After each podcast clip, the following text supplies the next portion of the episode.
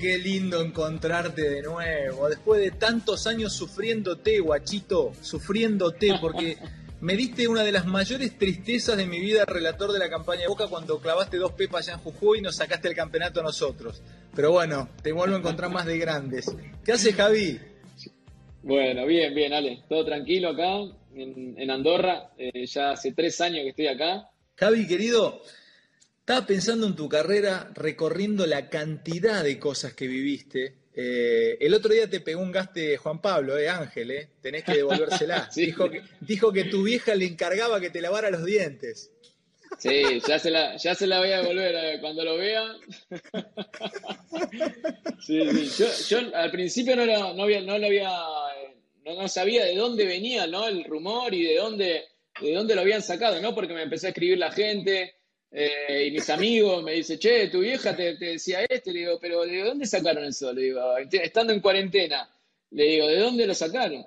Y bueno, después ya, ya me fui metiendo en el tema y ya vi que era la, entrevista con vos. Y bueno, sí, viniendo, me preguntan, ¿es verdad? Y le digo, viniendo de mi vieja, eh, puede ser todo verdad. Escuchame, porque, a ver, contame un poquitito, contame un poquitito de, de, ese inicio, porque vos sos, naciste cerquita a River, tenés una historia muy particular. A mí me contaba mucho de vos Gastón Recondo, me decía, no sabes lo que hay un pibe que juega un huevo en River. Pero fue todo muy rápido, porque ni siquiera la, la descosiste en reserva o estuviste o todo el mundo hablaba. Fue como, ¡bloom! Llegaste a primera. Fue muy repentino, ¿no? Eh, porque ah, nosotros con, lo que teníamos la particularidad con, cuando empezamos a jugar en River, que yo empecé a los ocho años, todas las inferiores las hice con Andrés, con D'Alessandro y nosotros, bueno, éramos muy chiquitos, ¿no? Físicamente eh, dábamos mucha ventaja, ¿no? Todavía no habíamos pegado el estirón, éramos muy ah, flacos, muy delgaditos. ¿Vos hiciste, es, tu compañero de viaje el cabezón de Alessandro de sí, sí. los dos? Bueno, Andrés, Andrés nos conocemos de los ocho años, hicimos todas las inferiores juntas, hasta después, bueno, el sub-20 en Argentina, y bueno, viajamos por todo el país jugando, haciendo campeonatos, bueno, tenemos tenemos una relación muy, muy importante, muy estrecha, porque imagínate que, prácticamente la infancia la vivimos juntos. Y en River siempre nos decían lo mismo. también? ¿Llegaste a alcanzar pelota? Sí, sí, sí, sí. Yo me volvía loco por ir a alcanzar pelota cuando, bueno, todavía no, no había empezado a entrenar con primera. Eh, era ¿Quién era el técnico cuando ¿Quién era, ¿Quién era el técnico cuando alcanzabas pelotas? Eh, bueno, estaba Curti, eh, estaba eh, pintado el, el, el hijo del presidente, ¿no? En, primera, te Ah, en primera estaba Ramón, Ramón estaba. Sí, no, no, Ramón estaba.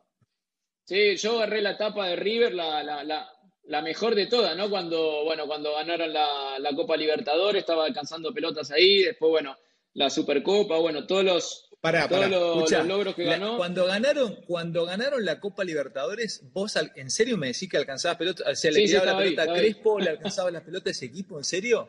Sí, sí, sí, sí, sí.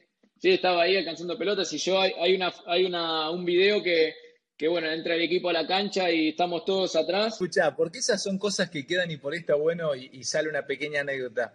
¿Te sentiste parte de algún gol eh, en ese equipo, por ahí te, quedó para vos y nunca se lo contaste a nadie. Alcanzaste rápido una pelota y de esa jugada hubo un gol. ¿Te acordás de una? No, no, no. No, esa, de, ahí ninguna. Lo que sí, imagínate que nosotros éramos muy chicos y nadie quería ir atrás del arco del Mono Burgos. Nadie quería ir. Entonces. ¿Por? Y pues te, te reputeaba de arriba abajo, te trataba, pero. Entonces, Nadie quería ir, ¿eh? pero, pero era algo. Pará, Javi, pará, que esto, esto, esto, esto, es buenísimo. Cuando se, ¿quién, ¿Y quién determinaba ir atrás? Cuando te decían tenés que ir atrás del arco del Monoburgo, ¿te agarraban la cabeza? sí, te agarraba la cabeza y bueno, sabías que le ibas a pasar, pero Mal de verdad, mal, muy, mal. muy mal, Porque te, las peores barbaridades. Pendejo, alcanzame la pelota. Sí, sí. No, y el mono, viste que, viste cómo es, viste, ese de todo, lo ves todo grande y decís, acá lo voy a pasar mal de verdad. Escucha, ¿es cierto que cuando llegás a primera, te dicen, llegás a primera, empezás en las primeras prácticas, te dicen, al, tus propios compañeros para cuidarte, te dicen, Javi, a, Burgos no lo gambetees. Si llegás mano a mano en la práctica, patea, pero no seas bolas, no lo gambetees. Y vos lo gambeteaste, te olvidaste. Lo Contame qué pasó. bueno, el mono siempre tenía esa, esa fama, ¿no? De, bueno, después ya, ya esa fama se fue haciendo más, eh, ya la gente ya empezaba a saber, porque bueno, me acuerdo que, le, sacó la clavícula a Pablo, bueno, a mí casi me corta la carrera, bueno, tuvo varios episodios que, bueno, quisieron que, que, tuviera esa fama, pero sí te decían, una vez que enfrentás al mono, definir rápido, no cerrar los ojos y pegarle, no importa si haces el gol, si, bueno, no importa porque sale como, como loco, ¿no? Como un loco y no, no mira, no mira si hay pelota, si hay jugador. Entonces, bueno, yo quedé mano a mano con él y bueno, en ese momento, imagínate, con 16 años, sabía que si la tiraba larga, eh, seguro iba a ganar. Pero bueno, casi me corta la carrera en ese momento. ¿Te tiró? Sí, si me tiró, casi me, quedé tirado en el piso eh, cinco minutos que no me podía levantar. No, no, estaba. Dale, Ahí pensé que me había. Sí, sí. Me, me, mató, me mató, me pegó una patada tremenda, tremenda. Aparte, yo, yo creía que, que tirándose la larga, después no, no, él no iba a llegar a pegarme. Y cuando miro así para el costado, veo la sombra que, que venía de costado. Y bueno, me enganchó ahí con, me enganchó ahí con las dos piernas en la rodilla y bueno, ahí sí que estuve ahí varios, varios minutos tirado en el piso. Escucha, vos es que vos viviste una etapa de recambio de esas, de esto, porque alguien puede escuchar la anécdota, puede llegar a decir, uy, pero ¿cómo reaccionaba así el mono? Pero hay que contextualizar. Él, es de una, él, es de, una generación, él es de una generación que se daba esas bienvenidas. Él me contó a mí en una nota que cuando atajaba en ferro, le, va bravo a Junta abajo y Junta lo levanta de los pelos y le dice, ¿qué hace, nene? ¿Querés morir en este instante? O sea, él lo vivió así. Después vos, ya sos de otra generación, no se usó más eso. pero eran las bienvenidas. Es lo que decimos, es lo que, es lo que decimos que cambió mucho absolutamente todo, ¿no? Lo que era el fútbol, que bueno, vos llegabas y sabías que, que al principio hasta que te empezaran a conocer y hasta que después empezaras a concentrar con el equipo de primera, sinceramente, bueno, ibas a pasar el derecho de piso, como se dice, ¿no? Javi, vos, eh, que cuando nosotros te vimos llegar, yo todavía lo digo y lo sostengo, que sos, estás entre los mm, mejores 15, diría, jugadores que yo en Argentina en mi carrera he visto jugar al fútbol, por tu velocidad, por tu gambeta, por cómo le pegabas a la pelota, por tu cantidad de goles. ¿Vos sabías, te dabas cuenta que realmente tenías condiciones de, diferente? ¿O cuando llegaste a primera por tu altura, por tu contextura física, te diste cuenta a medida que pasaban los partidos y pasaban los goles? Porque llegaste a la primera, 16 años, llegás haciendo goles, cuando llegas y Ramón te da esas chances, vos cuando te mm. fuiste a tu casa, le dijiste en ese momento a tu papá y a tu mamá, ya está, listo, no me voy más de acá, o no podías creer lo que te no, pasaba? No, no, no, no lo podía creer, no, sinceramente, y, bueno, y sí sabía que, bueno, uno tenía condiciones, pero, pero no que, que, bueno, que se me iba a hacer fáciles las cosas, no, no, yo siempre sabía que, bueno, tenía, por mi contextura física, el otro día lo hablábamos con Pablo, con Aymar, y, bueno, y hablábamos de eso, ¿no? De que veíamos los defensores y veíamos tipos que nos sacaban el doble, ¿no? De, físico, de altura. Entonces, claro, nosotros interiormente sabíamos que no iba a ser fácil, ¿no? Teníamos que explotar otras cosas, otras cualidades que nosotros las teníamos. El fútbol argentino, homenajealo con de esta manera. El otro día el loco Abreu en una nota me contó que hizo un asado cuando se retiró Víctor Hugo Sotomayor hizo un asado, se levantó, leyó el olé, que se había retirado Sotomayor y organizó un asado con los amigos porque eh, Víctor Hugo Sotomayor lo rompía y se le tenía jurada. Dame algún nombre que te tenía de nieto cuando te enfrentaba. No sé si el patrón Bermúdez, eh, si algún, algún, defensor de Racing, Crosa. ¿Quién te pegaba de verdad? No, yo, yo el que más lo sufrí, pero, pero sí que lo, lo, veía y ya, ya sabía que, que me miraba y digo, y ya me daba miedo era Sotomayor. Cuando nosotros jugábamos con Vélez, me, era una cosa que, Bueno, el patrón Bermúdez también, pero el patrón eh, me pegaba y ya me ponía cara como diciendo, no queda otra, te tengo que pegar. Pero Sotomayor me pegaba y me miraba como diciendo, como diciendo, la próxima te voy a pegar otra vez. Pará, o sea, el patrón Bermúdez te pegaba técnicamente y te, hacía, y te decía. Sí, pero después venía. Pero Sotomayor, pero Sotomayor, de Sotomayor era como que había un disfrute en el golpe. Sí, disfrutaba. Le, me pegaba, me miraba como diciendo, estoy, estoy en, mi momento más feliz del, partido. Estoy disfrutando. y, y, aparte me miraba con esa cara como diciendo, levantate porque la próxima va a ser peor. De, de, de Barcelona, vos tenés una, una, tenías una relación, bueno, sos hijo único, los dos somos hijo único, sabemos lo que conlleva ser hijo único, la relación que tenemos con, con nuestros viejos tu papito se te va cuando vos llegás al Barcelona, ¿no? Eh, ¿Eso te termina influyendo en algún punto también en, no haber terminado siendo eh, un, jugador de, las, del hall de la fama de Barcelona? Porque tenías condiciones para hacerlo. Igual la rompiste todo al Barcelona. Pero ¿cómo fue el paso al Barcelona? Contame cómo, de qué estuvo rodeado. Sí, sí, fue, fueron momentos al principio complicado, ¿no? Porque imagínate, después de terminar el sub-20, yo ya sabía que, mi viejo, bueno, estaba muy, muy enfermo. Ya interiormente, con 19 años, ya me iba eh, protegiendo a mí mismo, sabiendo el desenlace que iba a terminar toda esta historia, ¿no? Y por otro lado, tenía una historia maravillosa que era eh, fichar por el club, uno de los clubes más importantes, ¿no? Del mundo.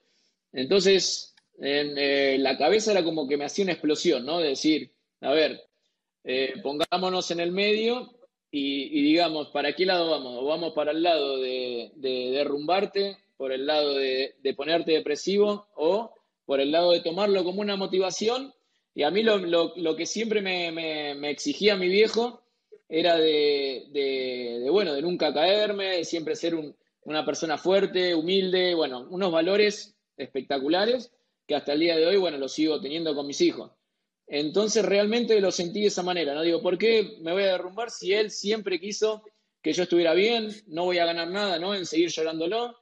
Y, creo que esto se lo voy a dedicar a él, voy a tratar de ser mejor para realmente eh, todo lo que él me, ha enseñado de que se sienta orgulloso en algún lado del mundo, ¿no? Y así fue, no, no, mm, sí que fue duro, fue complicado, pero lo tomé como una motivación y, bueno, fue, fue de esa manera.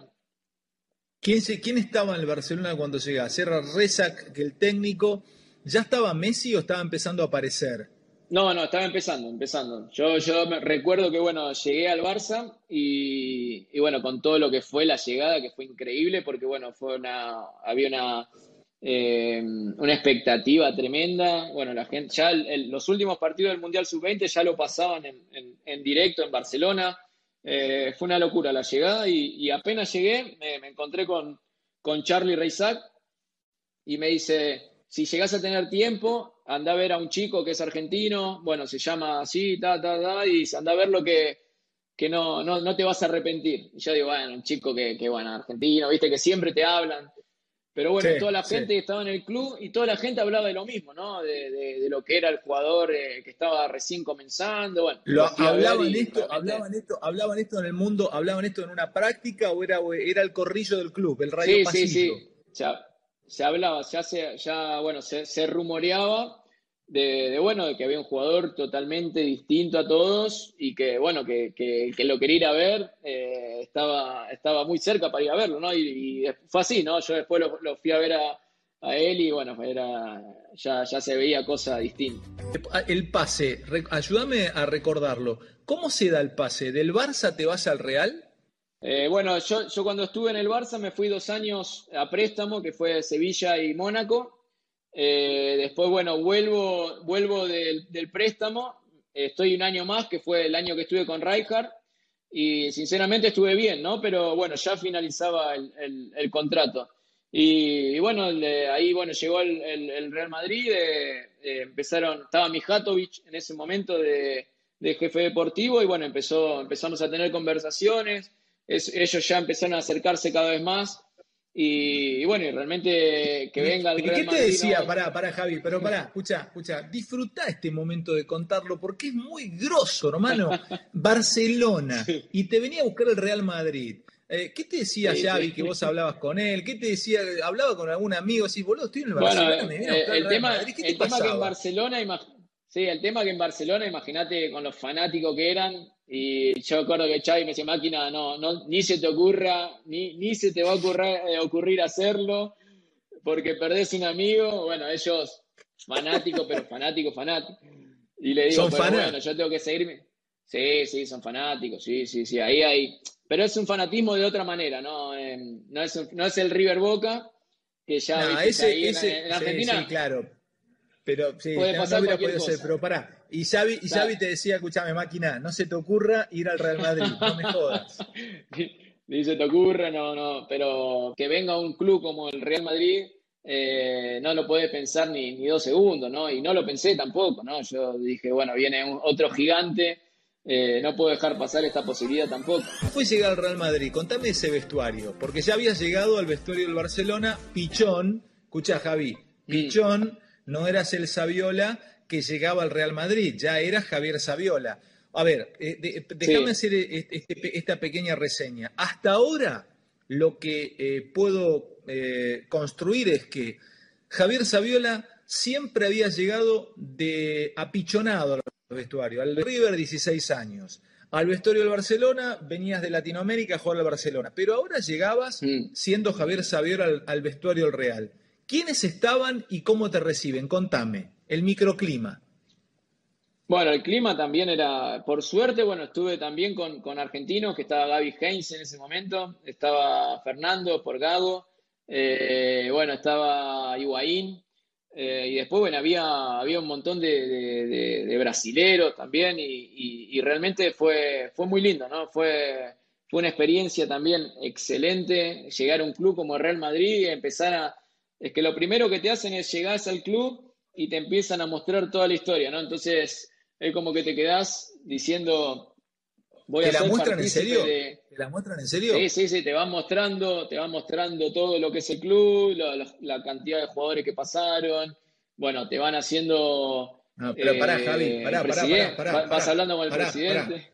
Es hermoso esto y se lo quiero, quiero que ya lo empiecen a aplicar los clubes en Argentina. Quiero que lo aplique Boca. bueno, por lo menos no sé si lo aplica River, porque, porque te enseñan, te dicen, vení, escucha, vení.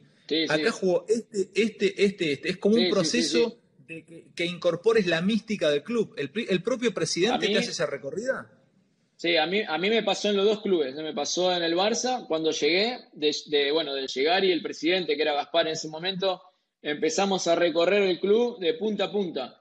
Y, recuerdo, bueno, que me, la primera vez que veo el Camp Nou, para que me impacte más, me llevaron a la última bandeja que, que, se ve la cancha así. Y, y, ahí me, me, quedé mirando como diciendo lo que me espera. Y, bueno, te van, te van eh, mostrando todo, ¿no? Lo que es la historia del club, los jugadores. Eh, bueno, realmente es, es, alucinante, ¿no? Para que te vayas sintiendo partícipe. Y el Real, Madrid, lo mismo. Lo mismo. Lo mismo, ¿no? De, mostrarte, ¿no? De, que del presidente, llevarte por todo el club, eh, comidas con ellos, con los directivos, con, bueno, es, es algo impresionante, ¿no? Es como, es como que le dan una importancia enorme a la llegada de un jugador, ¿no? Es como que, te hacen partícipe enseguida de su historia, de lo que, de lo, de, lo que es el club realmente, te lo hacen saber. Eh, y en Argentina, bueno, es, creo que no, en Sudamérica creo que no, ni ningún club pasa eso, ¿no? De que venga un presidente y realmente te muestre todo lo que es la historia de ese club te enseñaron lo que es la historia del club. Y al vestuario, ¿cómo es el vestuario del Real? Cuando entras al vestuario del Real, ¿quiénes te recibieron bien los pibes? O sea, ¿es un vestuario como el de River? Mate no había. ¿Pero qué había? O sea, todos eh. en silencio calladito, había música, ¿cómo era? Pasa que, la, gran diferencia de, de, un vestuario, que yo siempre, a mí me lo han preguntado y siempre digo lo mismo, ¿no? Un vestuario en Argentina que sinceramente somos, somos la mayoría todos jugadores eh, nacidos en Sudamérica, ¿no? Tenés, puede haber un colombiano, puede haber, eh, no sé, ecuatoriano o peruano, bueno, pero somos todos en cierta forma del mismo continente, ¿no? Lo que tenés cuando llegas, un Barça, un Real Madrid, que es una locura de, gente que nació en distintos países, con distinta cultura, distinto idioma, distinta manera de pensar, distinta personalidad, bueno, es, es una, una locura, ¿no? Entonces, es normal ¿no? que cuando llegas a ese tipo de vestuario se haya, se, eh, hay grupos, ¿no? De decir, bueno, con este puedo llegar a, tener el mismo idioma, las mismas costumbres. Después sí, ¿no? A medida que va pasando el tiempo, ya te vas, eh, eh, te vas metiendo en el grupo. Pero al principio sí, ¿no? Al principio, bueno, estábamos mucho con, con Marcelo también, Marcelo con el brasilero, estaba Pepe, Pepe también, Canavaro, bueno, teníamos un equipazo, Robin, bueno, y los chicos argentinos también.